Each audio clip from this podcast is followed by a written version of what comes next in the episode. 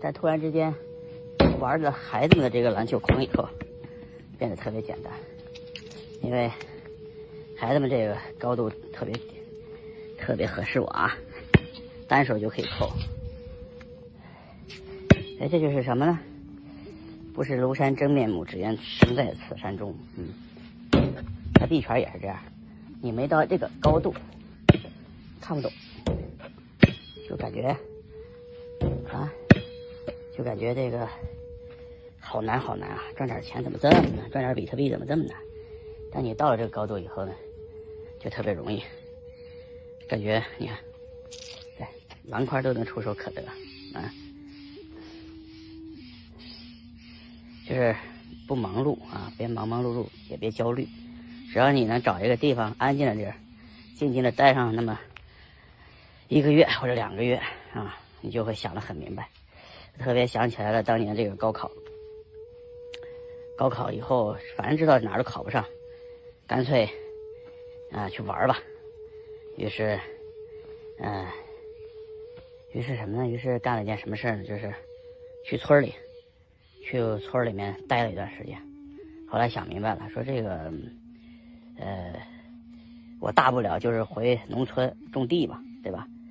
呃，能差到哪儿去？去北京折腾一圈，不行就回来。于是我就跟我爸说，我要去北京。去了北京就去去清华北大转了一下，然后发现清华大学能蹭课，哎，就干脆就在那里蹭课吧。啊，我记得多少钱来着？五百五十块钱租了一个宿舍，在清华大学学校里边。这个房这个房间里面有一高低床，只能摆下一高低床，还有一个电脑桌，地还有一块空地啊。高低床呢，我就发了个帖子，下铺租三百五，上铺租两百啊。于是五百五十块钱收回来了，然后我就等于在清华大学可以免费住了。我上铺住了一广西的兄弟，下铺住了一个兄弟叫张宇啊。租完租完房子以后没压力了，然后就。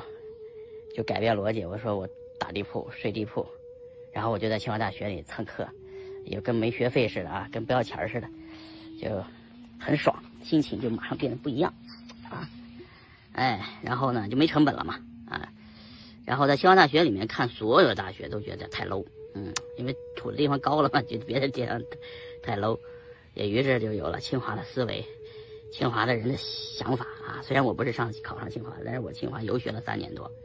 很有感触，来硅谷以后也这种感觉，到了硅谷啊，到了美国看中国，觉得特别清楚，特别清晰。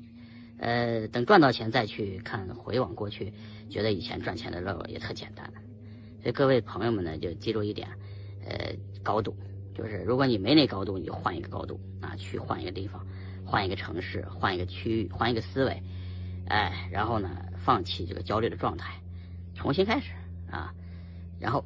你会发现越来越顺，我操，太顺了啊！行了，就这么着吧。眼镜好像打了就打歪了，拜拜。